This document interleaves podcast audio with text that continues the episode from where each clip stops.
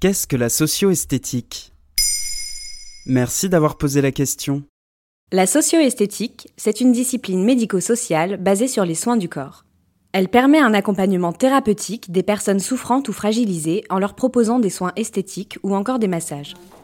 Cette discipline naît dans les années 60 en Angleterre au sein d'un service de cancérologie. En France, les premières pratiques de socio-esthétique sont recensées dès le milieu des années 60. Et c'est en 1973, à l'initiative de Jenny Lascar, qu'est fondée l'Association des esthéticiennes à vocation hospitalière. Elle crée ainsi le premier centre de beauté français au CHS de Bron à Lyon. Une de mes meilleures amies a fait une très très forte dépression nerveuse et a dû être internée. Je passais mon temps soit à la maquiller, soit à lui proposer des soins. Et je me suis aperçue que sa compagne de chambre, elle ne m'avait jamais dit bonjour, elle ne s'intéressait absolument pas à mon amie.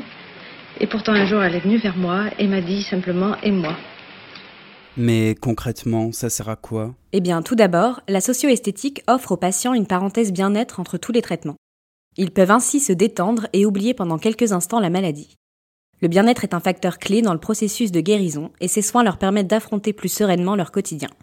En plus d'un moment de détente, la socio-esthétique aide les patients, et particulièrement les femmes atteintes de cancer, à se réapproprier leur corps et leur féminité en leur proposant des soins adaptés qui les aident à se redécouvrir, se reconnecter et comprendre comment prendre soin d'elles. Malgré le traumatisme, la socio-esthétique permet aux patients d'accepter leur corps transformé et sensibilisé par la maladie. Grâce à ces soins, ils peuvent reprendre le contrôle de leur corps, reprendre confiance en eux et ainsi redevenir acteurs de leur mieux-être. Mais la socio-esthétique joue également un rôle social, puisque les socio-esthéticiennes accompagnent les patients, échangent avec eux et les écoutent. Souvent isolés par la maladie, les soins socio-esthétiques aident les personnes souffrantes à préserver leur identité sociale grâce au contact humain. Si la pratique est intégrée aux soins support depuis le plan cancer de 2003, la socio-esthétique reste encore largement méconnue. Alors que 86% des patients interrogés estiment que ces soins leur permettent de mieux gérer les effets indésirables de la maladie, une étude menée en 2018 par la Fondation L'Oréal montre qu'aujourd'hui, seulement 40% des patients ont eu accès à ce type de soins. Voilà ce qu'est la socio-esthétique. Maintenant, vous savez.